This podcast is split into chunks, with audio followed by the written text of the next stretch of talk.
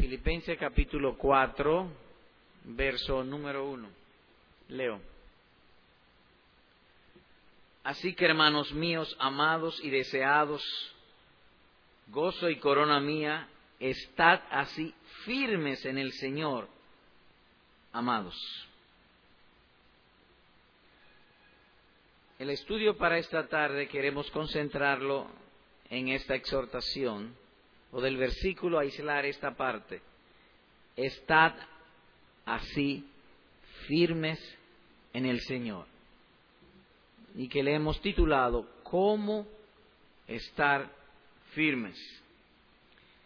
Y en este capítulo, el escritor imparte a aquella iglesia varias exhortaciones. En el versículo dice, así que, o en conclusión, hermanos míos, amado, deseado, gozo y corona mía, está firmes, los exhorta a la firmeza. Verso 2, ruego a Ebodía y a Sintique, habla en particular de una, de dos hermanas en la iglesia. Verso 3, asimismo te ruego también a ti, compañero fiel, o a quien él hablaba en esta oportunidad. Verso 4, regocijaos en el Señor siempre. Verso 5, vuestra gentileza sea conocida de todos los hombres. Verso 6, por nada estéis afanosos. Verso 8, por lo demás, hermanos, todo lo que es verdadero, todo lo honesto, todo lo justo. Así que noten ustedes que él comienza así que o en conclusión y agrega una serie de exhortaciones. Desde nosotros vemos que mientras estemos en este mundo, siempre hay algo que hacer. Todavía no hemos sido perfeccionados. Somos exhortados a estar firmes, pero nunca uno se detiene de trabajar. Por eso es esencial que la buena obra que Dios ha empezado en nosotros, nosotros la continuemos. Lo que se suele llamar que Dios lo va a hacer en nosotros, pero hay una parte que se denomina la responsabilidad del creyente. O de otro modo, cada miembro de la iglesia de Cristo está llamado a esta labor. Y cuando digo la iglesia de Cristo, estoy hablando del conjunto de los peregrinos sobre la tierra, en todo tiempo.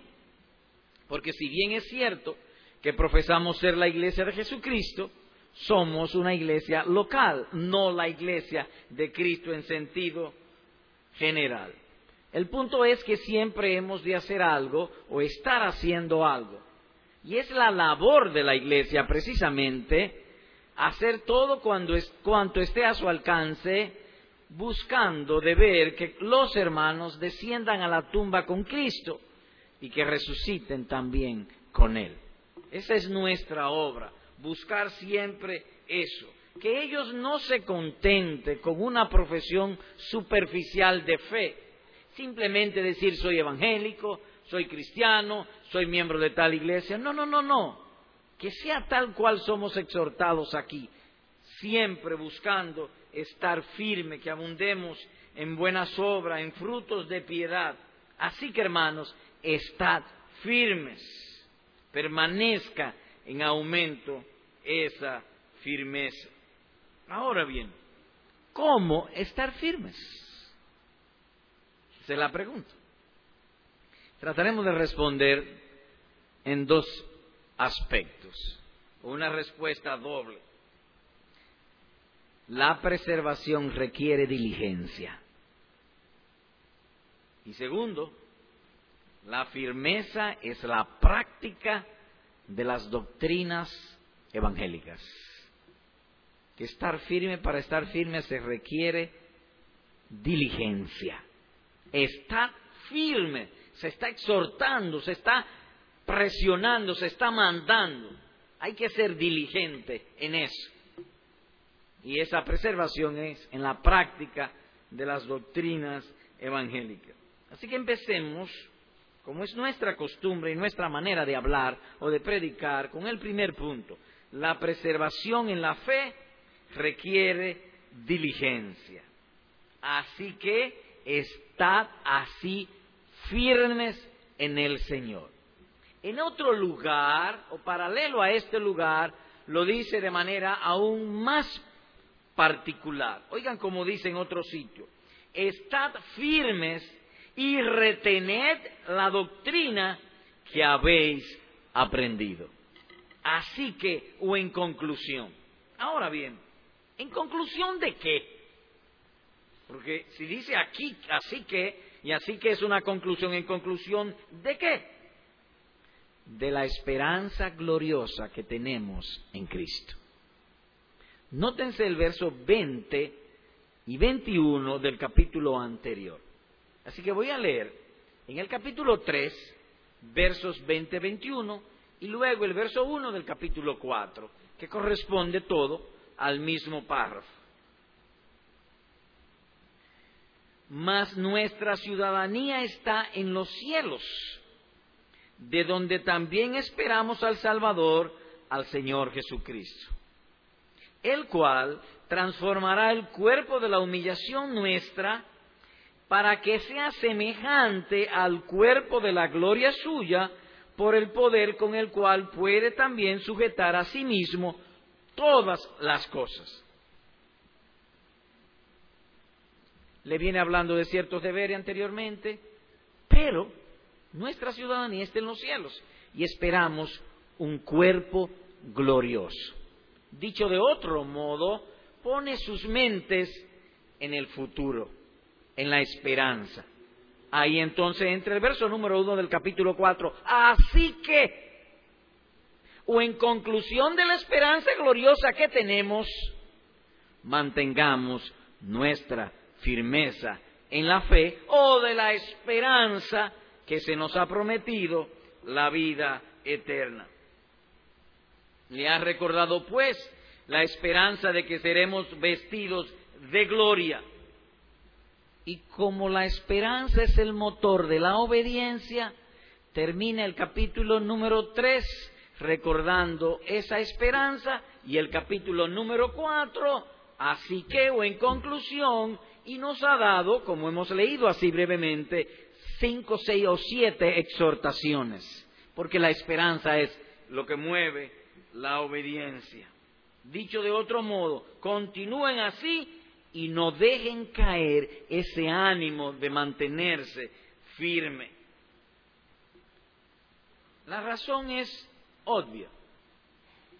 Si proponemos alcanzar un fin, hay un medio que antes que debemos transitar.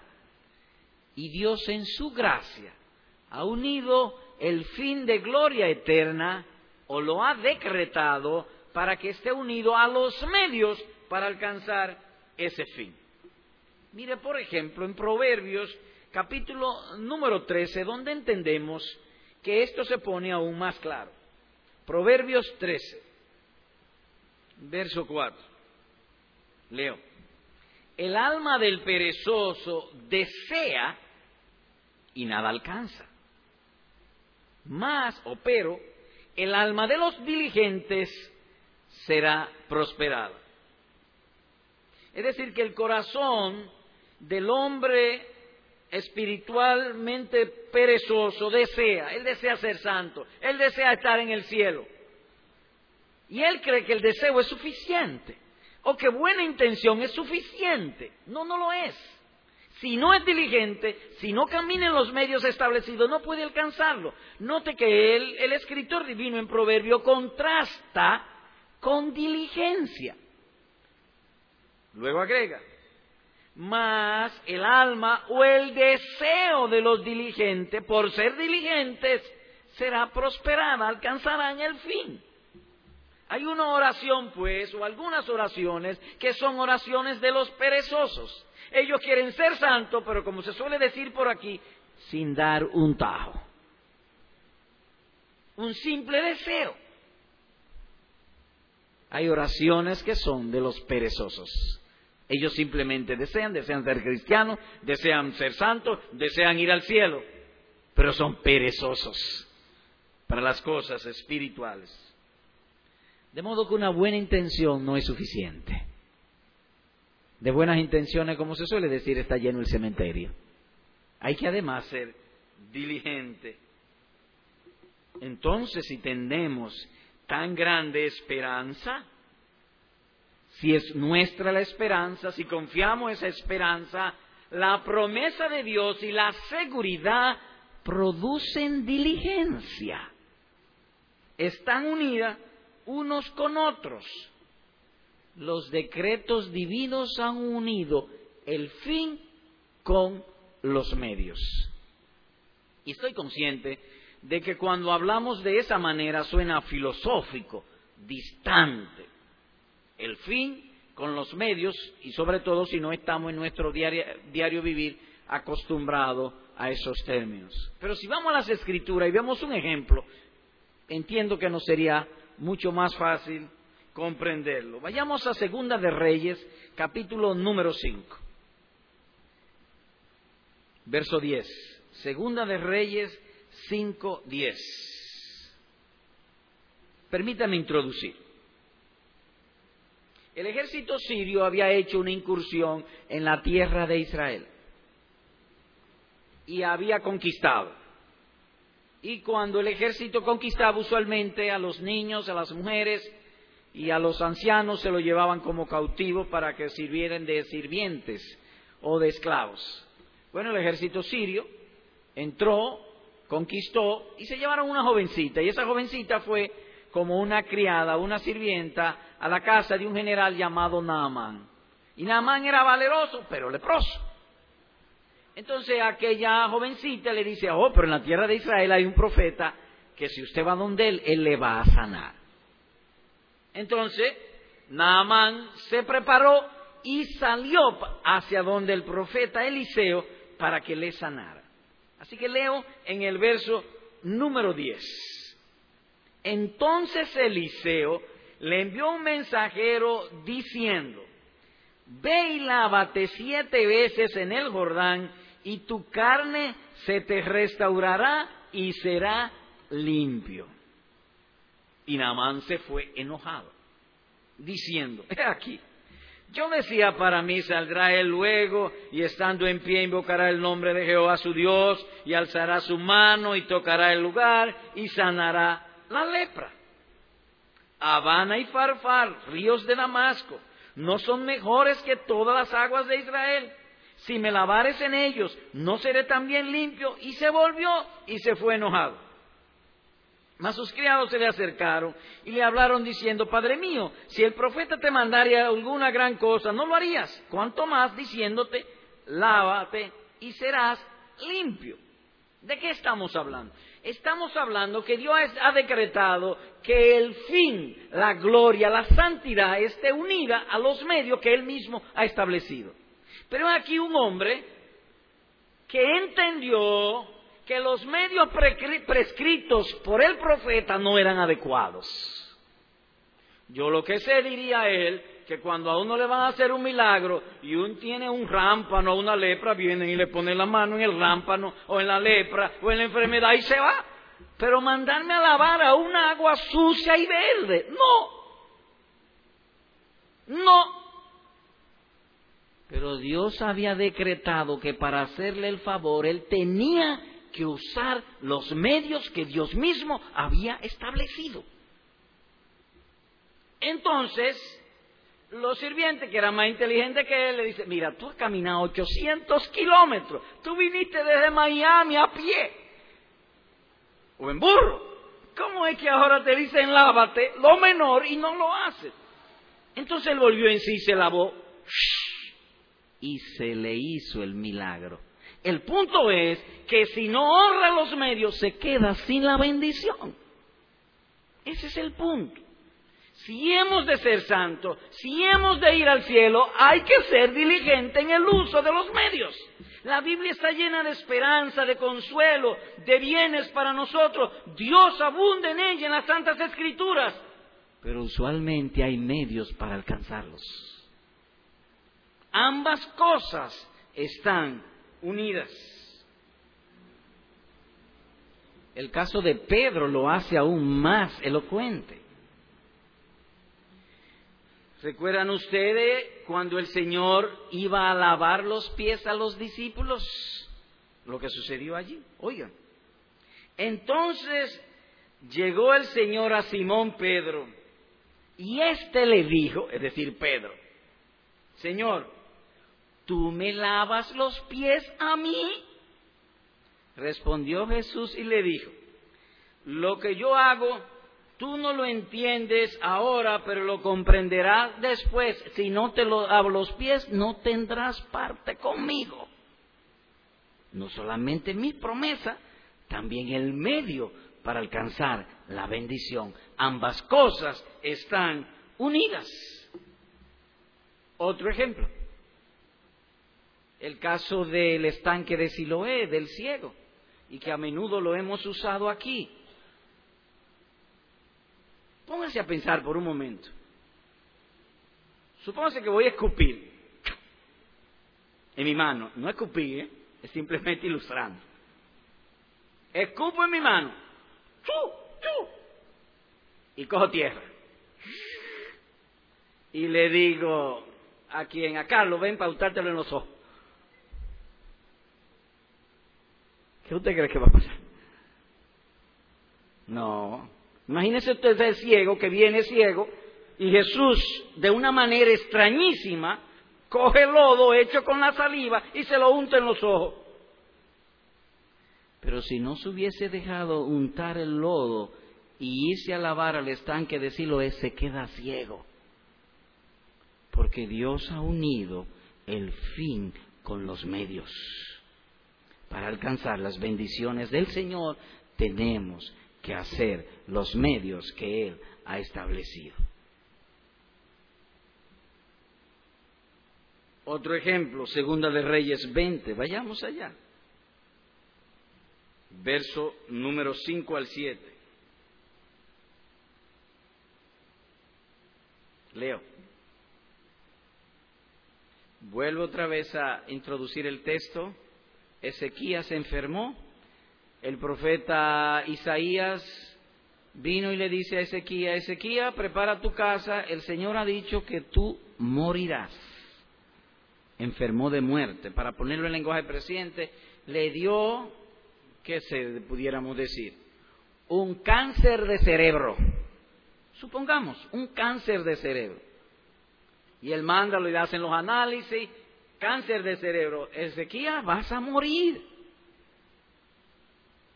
Ezequías se puso en oración y dice el versículo número 5, vuelve y di a Ezequías, príncipe de mi pueblo, así dice Jehová, el Dios de David tu padre, yo he oído tu oración y he visto tus lágrimas, he aquí que yo te sano. Al tercer día subirás a la casa de Jehová y añadiré a tus días quince años y te libraré a ti, a esta ciudad, de mano del rey de Asiria, y ampararé esta ciudad por amor a mí mismo, no porque tú eres fiel, por amor a mí mismo, y por amor a David mi siervo, es decir, a Cristo. Y dijo Isaías, tomad masa de higos, y tomándola la pusieron sobre la llaga, y sanó.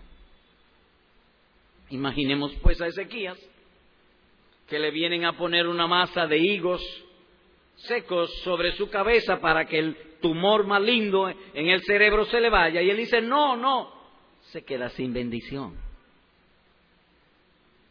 Así que todos estos pasajes que hemos leído muestran que la firmeza en la fe requiere diligencia en el uso de los medios que Dios ha establecido para guardar a los creyentes en santidad.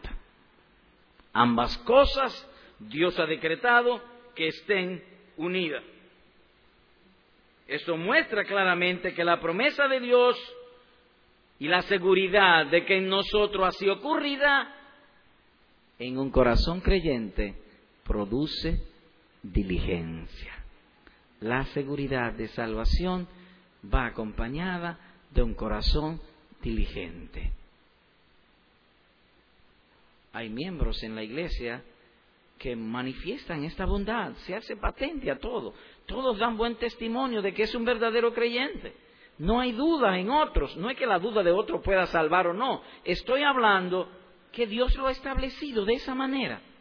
Que ambas cosas han de estar unidas.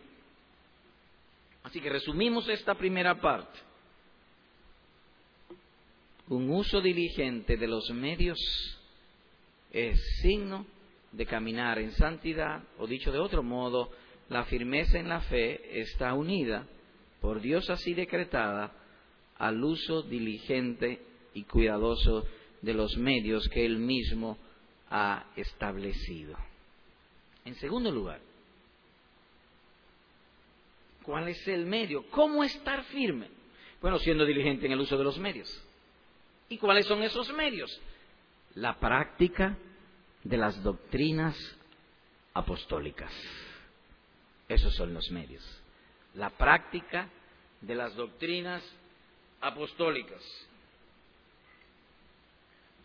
Vayamos según a Tesalonicenses, capítulo número 2, por favor. Verso 15 al 17.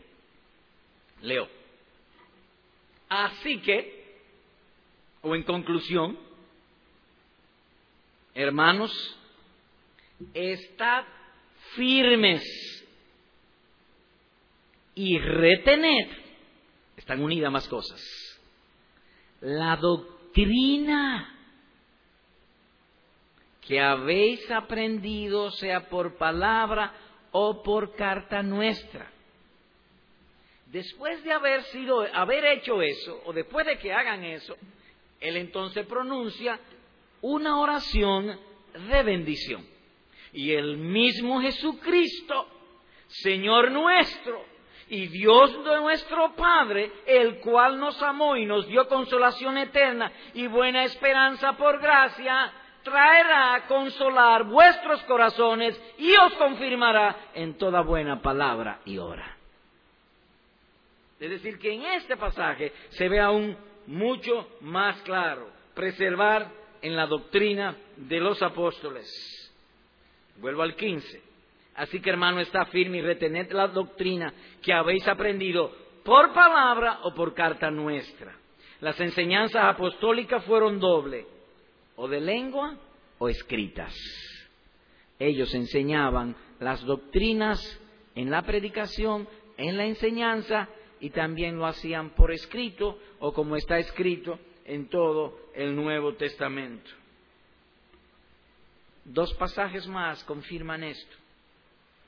Dice en otro lugar, y la palabra del Señor se difundía por toda aquella provincia.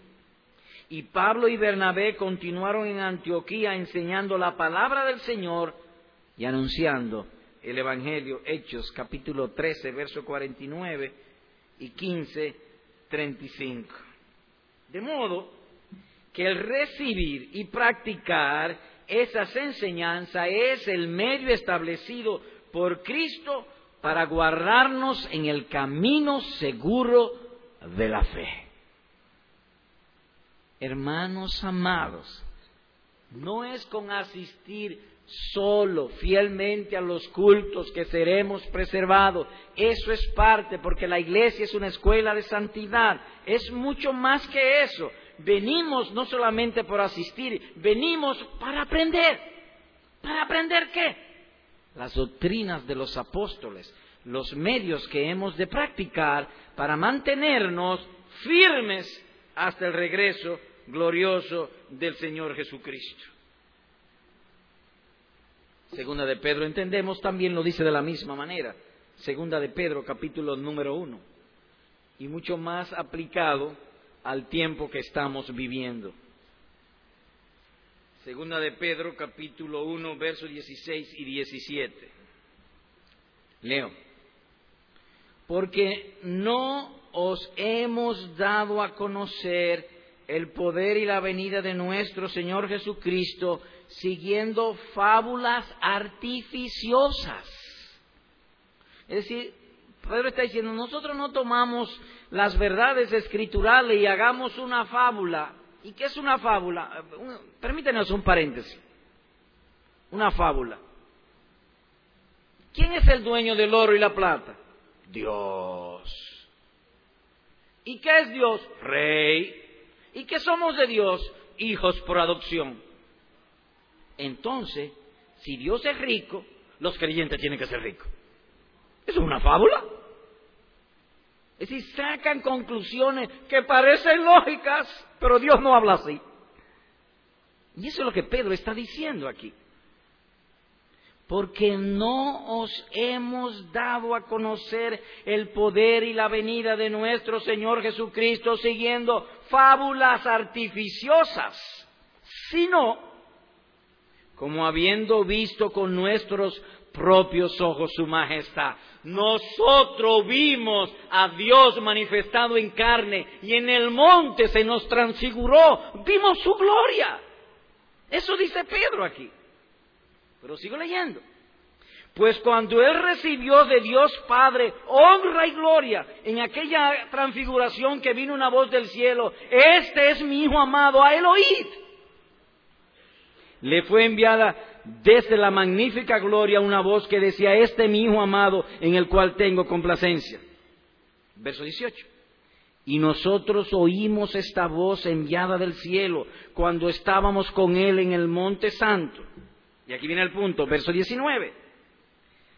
Tenemos también la palabra profética más segura, la cual hacéis bien en estar atentos como a una antorcha que alumbra el lugar oscuro hasta que el día esclarezca y el lucero de la mañana salga en vuestros corazones. Nosotros vimos la gloria de Dios, vimos la transfiguración, pero el punto es las escrituras. El punto es las escrituras, la firmeza. Vuelvo al verso 19. Tenemos también la palabra profética más segura, a la cual hacéis bien en estar atentos y da una figura como una antorcha que alumbra en lugar oscuro. Hermanos, la noche se acerca a medida que vamos caminando, la pecaminosidad, la mundanalidad va agregando. Constantemente hay dudas en nuestros corazones, las cosas que están pasando, las herejías que estamos viendo. Nosotros a veces decimos, ¿y qué es esto? ¿A dónde iremos? ¿En qué terminará esto? En otras palabras, andamos como en oscuridad. ¿Cómo librarnos? Estando atento a esa antorcha, la palabra de Dios o la práctica de las doctrinas. Verso 1, capítulo 2. Pero hubo también falsos profetas entre el pueblo, como habrá entre vosotros falsos maestros, que introducirán encubiertamente herejías destructoras y aún negarán al Señor que los rescató, atrayendo sobre sí mismos destrucción repentina. ¿Cómo mantenernos firmes en medio de tantas tinieblas? Siguiendo la palabra como quien sigue una antorcha en lugar oscuro, practicando las doctrinas de los apóstoles. Ese es el medio que Dios ha establecido para mantenernos firmes o reteniendo la doctrina. O como alguien ha dicho, y cito sus palabras, no podemos, o más bien no debemos confiar en Dios sobre algo que Él mismo no haya prometido, ni obedecerle en algo que Él mismo no ha mandado. Ni en nuestras dificultades seremos consolados si no tenemos una certeza de sus promesas. Termina la, la cita. Así que sería una, una fantasía y es causa de engaño creer en lo que Dios no ha revelado. Como bien dice el profeta a la ley y al testimonio, si no hablasen conforme a las santas escrituras, es que no le ha obedecido. ¿Cuál es el fundamento de nuestra obediencia? ¿Inventarnos cosas? No, lo que está escrito. Y esta es la voluntad de Dios, vuestra santificación. Dice primero a los tesalonicenses capítulo 4, versículo número 3. ¿Por qué nos apartamos del pecado y tratamos de hacer el bien y de vivir una vida en pureza evangélica? ¿Por qué? Porque Dios nos ha dicho la regla con que los hombres serán juzgados en el día final. Óiganlo. El día en que conforme a mi evangelio Dios juzgue los secretos de los hombres por medio de Jesucristo. Dice Romanos capítulo 2, versículo número 16. Es decir, que Dios también nos ha dicho cómo ha de juzgarnos por medio del Evangelio. Cómo protegernos, cómo mantenernos firmes, obedeciendo o viviendo según las doctrinas del Evangelio. Más aún, es terrible para aquellos que no obedecen el Evangelio. Es terrible. Oigan, llama de fuego para dar retribución a los que no han conocido a Dios y a los que no obedecen el Evangelio de nuestro Señor Jesucristo. Dice segunda a los tesalonicenses capítulo 1 versículo número 8. Así que las doctrinas fueron traídas por el Señor Jesucristo, Dios, habiendo hablado de muchas maneras, ahora nos ha hablado por el Hijo, dice el escritor a los Hebreos. En otra palabra, que el Señor Jesucristo enseñó las doctrinas a los apóstoles. Y ellos la enseñaron de manera oral y la dejaron también de manera escrita. Las doctrinas de los apóstoles y esas doctrinas son el medio que Dios usa para manifestar su poder. Los escritos apostólicos son poderosos para transformar nuestras vidas. Y un ejemplo bíblico lo ilustra. En uno de los evangelios, en el Evangelio según San Lucas, recuerdan ustedes la parábola del rico y Lázaro. Y murieron los dos. Y estando en el infierno, el rico le decía a Abraham, Padre Abraham, manda a Lázaro que coja agua o tome agua y me den que sea un par de gotas de, de agua en mi lengua para que me refresque de que estoy en tormento, estoy en esta llama. Y entonces Abraham le dice, no, no se puede, ya eso, ya eso, ese tiempo de gracia pasó, ya no hay oportunidad. Hay una cima, es decir, hay un precipicio entre tú y nosotros que no puede ser saltado. Ya eso pasó. Pues está bien. Pues Padre Abraham, mira, manda a un muerto, o quizá Lázaro, para que le predique a mis hermanos.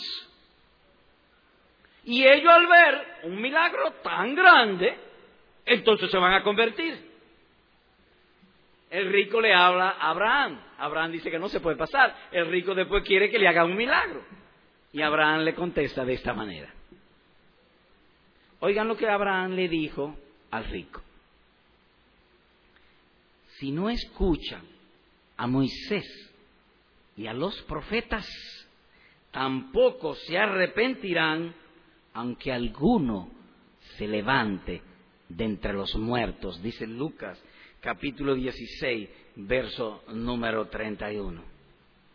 En otras palabras, Dios se ha agradado que su poder, el poder que tienen los escritos de los profetas y apóstoles, se manifieste a través de la enseñanza y de las prácticas de esas doctrinas. Sus escritos, pues, son poderosos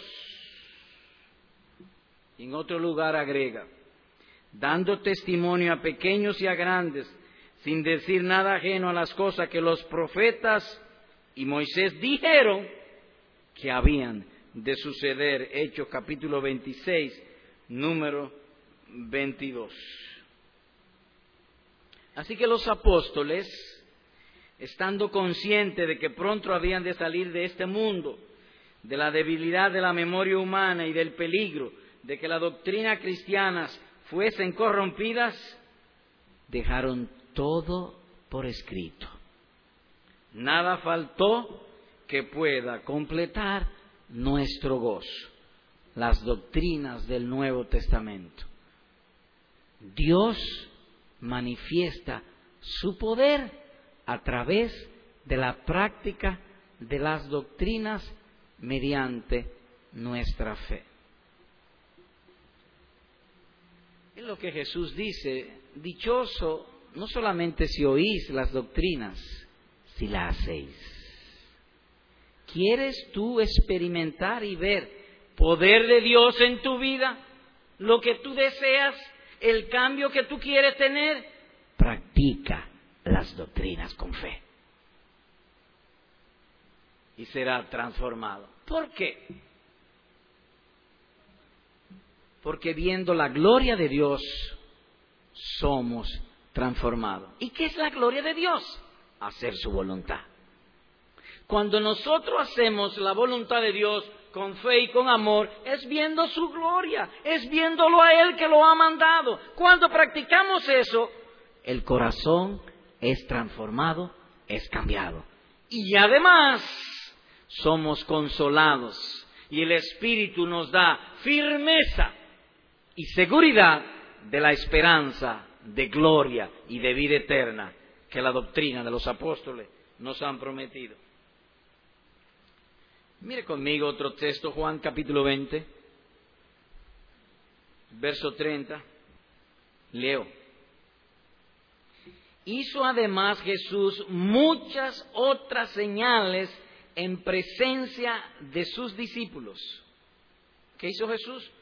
Muchas otras milagros o señales en presencia de sus discípulos, las cuales no están escritas en este libro. No, no las incluimos. Eso es lo que él está diciendo. Pero estas se han escrito, ¿hoy para qué? Para que creáis que Jesús es el Cristo, el Hijo de Dios, y para que creyendo tengáis vida en su nombre. Es decir, que ya no necesitamos agregar más nada. Todo está escrito, todo está en las Santas Escrituras. Todo lo necesario para la vida y la piedad está allí, lo tenemos todo. Y un texto, un pasaje muy conocido y que repetimos a menudo. Porque la gracia de Dios se ha manifestado para salvación a todos los hombres. ¿Qué se ha manifestado? La gracia de Dios. ¿Qué hace la gracia de Dios? Enseñándonos a qué? A renunciar a la impiedad y a los deseos mundanos, al pecado, y haciendo que el bien, ¿y qué bien? dominio propio, equidad y piedad. Esos son los tres grandes aspectos de la vida cristiana. Ejercitar dominio propio, ser equitativo con el prójimo, es decir, lo que yo no quiero que él me haga, no se lo hago yo a él. En términos mercantiles, un corazón cristiano nunca hará un negocio donde él solamente gane. Si, no, si gano yo solo es un robo tenemos que ganar los dos porque es un negocio. La equidad, el temor a Dios nos lleva a eso.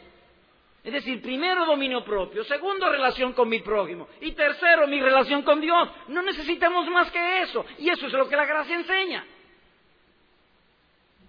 De esa manera, pues, viviremos en firmeza en la práctica cristiana. Y Pablo le dice a Timoteo, desde tu niñez has conocido las sagradas escrituras, las cuales te pueden hacer sabio para la salvación por medio de la fe que es en Cristo Jesús, a fin de que el hombre de Dios sea perfecto, enteramente preparado para toda buena obra, segunda Timoteo capítulo 3 versículos 15 al 10, a 17. De modo que si las escrituras te llevan a conocer a Dios en Cristo y salvar el alma, no necesitamos más nada. Como se decía en otra oportunidad, si Dios te dice yo soy tu salvación, puedes ignorarlo todos los demás, todo lo demás. Ahora bien, Dios le dice yo soy tu salvación, atendiendo no a la oración del ocioso, sino a la oración del que es cuidadoso con las doctrinas, que las practica o hace, practica diligencia con ellas. ¿Qué hemos visto hoy? Bueno, hicimos una pregunta primero. ¿Cómo estar firme? Porque el pasaje dice, así que está firmes así en el Señor. Es una exhortación a estar firme basada en la esperanza de la gloria venidera. El fundamento o el motor de la obediencia cristiana es la esperanza. ¿Cómo estar firme? Bueno, la firmeza requiere diligencia, ser diligentes. ¿En qué? En el uso de los medios que Dios ha establecido.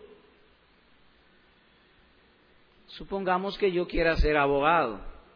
Tengo que hacer uso de los medios, tengo que inscribirme en la universidad, tengo que estudiar, tengo que aprobar los exámenes. Los exámenes son males necesarios porque hay que probar si yo he aprendido o no. Tengo que hacer todo eso y transcurrido el tiempo y habiendo sido diligente y cumplido todo lo que se me pidió, entonces me darán el título, en este caso, de abogado. Es decir, que se requiere diligencia en el uso de los medios. ¿Cuáles son los medios para mantenernos firmes en la esperanza de la vida eterna? La práctica de las doctrinas apostólicas. Como dice el apóstol Pedro, considerar las santas escrituras como una antorcha que alumbra en lugar oscuro. Decíamos, y creo que cabe aquí al principio del año, que vienen muchos problemas, muchas dificultades, que lo mejor que debemos hacer es multiplicar la oración. ¿Entiendas? Y eso por la doctrina de los apóstoles lo aprendemos. Entiéndase pues, en todo tiempo que tú tengas dificultades, que tengas adversidades, problemas que no puedes resolverlo, temor de que te van a cancelar del trabajo, solamente queda una cosa. Pídelo a Dios. Ora y a su voluntad. Aplicación. Hermano, no tienes que buscar otra regla de vida que la palabra de Dios. La profecía del Nuevo Testamento anuncia que como un lazo vendrá sobre la tierra. Vendrá como una especie de nube. Usted ha oído hablar en estos días mucho de el calentamiento global. El clima está cambiando en toda la tierra. Pues déjeme decirle que así ha de venir un cambio de clima, si se puede decir de ese modo, vendrá una nube de herejía un enfriamiento, no un calentamiento global, un enfriamiento global de las doctrinas apostólicas sobre toda la tierra. Hay una sola manera de mantenernos firmes, la práctica de las doctrinas apostólicas.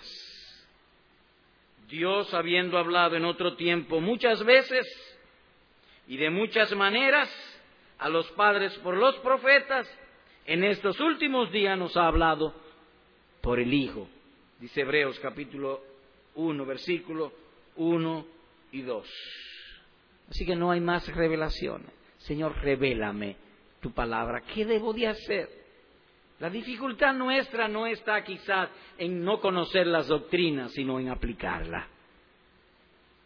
Nosotros sabemos muchas cosas, como oraba uno de nuestros, o decía uno de nuestros pastores hoy el sentido de culpa en nosotros es muy frecuente. Muy frecuente es ese sentido de culpa. Sabemos qué hacer en muchas cosas, por eso tenemos un sentido de culpa tan grande. Y digo tenemos, con, autoridad, sin fingimiento, tenemos un sentido de culpa tan grande, porque sabemos qué hay que hacer, pero no lo hacemos. Quiere el Señor ayudarnos a darnos un corazón fiel para practicar esas doctrinas. Segunda aplicación. Hermano, el intento del Señor Jesús al entrar a este mundo fue llenarnos de su palabra. Yo soy la luz del mundo, dijo él. El que me sigue no andará en tinieblas, sino que tendrá la luz de la vida. Juan 8, 12. Pero él no tenía cien bombillos encendidos a su alrededor. Cuando él dice yo soy la luz del mundo, ¿qué es lo que está diciendo? Mi palabra, porque enseguida agrega el que me sigue. Es decir, el que sigue lo que yo estoy mandando o diciendo, el que me sigue. La llenura del Espíritu Santo no es brincar, saltar, gozar, no. La llenura del Espíritu Santo es por medio de la llenura de la palabra de Cristo en nuestros corazones. Así que no sea nuestra oración una oración como la del ocioso, que él desea, Señor, lléname de tu Santo Espíritu, pero al mismo tiempo es negligente para estudiar y escudriñar las santas escrituras. Tercero, hermano, tu firmeza en la fe y seguridad del amor de Dios descansa en que ames su palabra. El apóstol decía de este modo, estoy preso, pero la palabra no está presa. La cosa más valiosa para nosotros en este mundo es la palabra de Dios. No hay nada para nosotros más valioso que eso. Ella contiene todas las demás riquezas. A veces queremos ser ricos para tener gozo, para tener paz, para tener tranquilidad, para sentirnos ese, con cierta seguridad. Oh, si el Señor aumentara nuestra fe y creyéramos lo que Él ha sentenciado, cuando nos dice, mas buscad primeramente el reino de Dios y su justicia, y todas las demás cosas os serán añadidas. De manera que la palabra de Dios es rica contiene todas las otras riquezas que un buen corazón pudiera desear o imaginar. Y como dice el apóstol, la piedad para todo aproveche. Tiene promesa para esta vida y para la que viene. Finalmente, una palabra a los amigos, a los hijos de nuestros hermanos y joven, hemos hablado, pero la palabra de Dios no está en ti, ni puedes practicar la doctrina en gracia. Tú pudieras hacer algo que la doctrina diga, pero no es en gracia. Es decir, Dios no será honrado, Dios no será agradado para ponerlo en ese lenguaje. Él solamente se agrada en Cristo o los que están en Cristo. Por lo tanto, querido amigo, yo te invito en esta hora, pídele perdón a Dios de tus pecados. Jóvenes que están aquí, niños, en nuestra iglesia hay miembros que se convirtieron a los siete, a los ocho, a los diez años, a los doce, a los trece, niños pequeños, niños y niñas, todavía tú puedes hacerlo, o más bien debes hacerlo. Ahí en tu asiento, Señor, perdona mis pecados, hazme nacer de nuevo. Y eso que promete tu palabra de gloria y vida eterna, dámelo a mí también. Jesús lo ha dicho con estas palabras, yo he venido para que tengan vida, para que tengan vida en abundancia. Pero también hay una parte, o de otro lado, que tú debes oír respecto de esto, si no atiendes la voz de Cristo o si no te arrepientes de tus pecados. Oye esto.